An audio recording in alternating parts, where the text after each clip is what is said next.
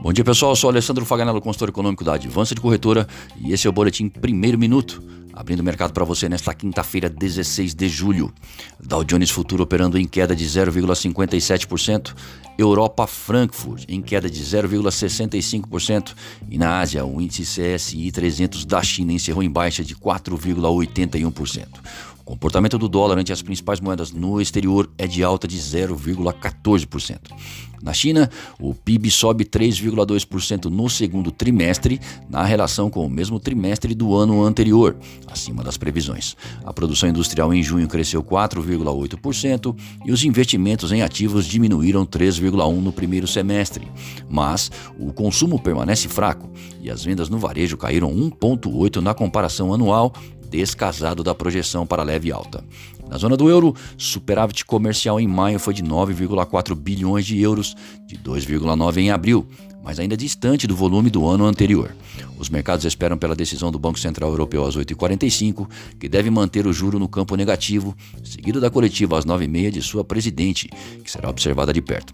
Nos Estados Unidos, vendas no varejo em junho, pedidos semanais de auxílio-desemprego e índice de atividade do Fed da Filadélfia, todos às 9h30, são importantes indicadores americanos. No Brasil, prévia das sondagens na confiança empresarial e do consumidor sinalizam avanços nos índices em julho. Roberto Campos Neto, presidente do Banco Central Brasileiro, participa de live a partir das 14 horas. Como podemos perceber, o que não faltam hoje são notícias para manter os mercados em intensa atividade. A começar pelos dados chineses que mostram a recuperação do PIB, contrastando com a cautela no consumo em nova queda das vendas no varejo.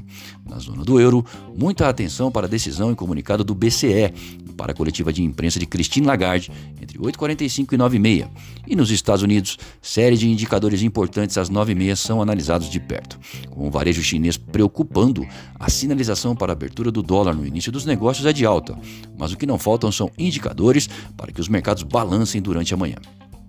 Graficamente, o Aciro Filho, nosso consultor técnico, faz as seguintes observações.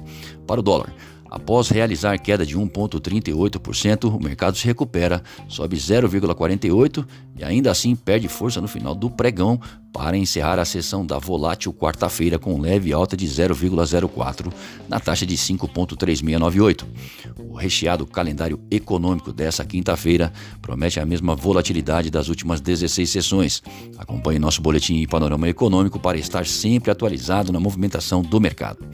Para o euro, uh, na zona do euro, a volatilidade acompanha também a declaração do BCE, trazendo a decisão da taxa de juros referente ao mês de julho.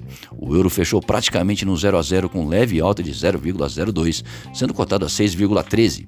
A moeda se aproxima de sua principal resistência a teto de 6,19. Desejamos bons negócios e fiquem atentos ao boletim segunda hora às 13h30.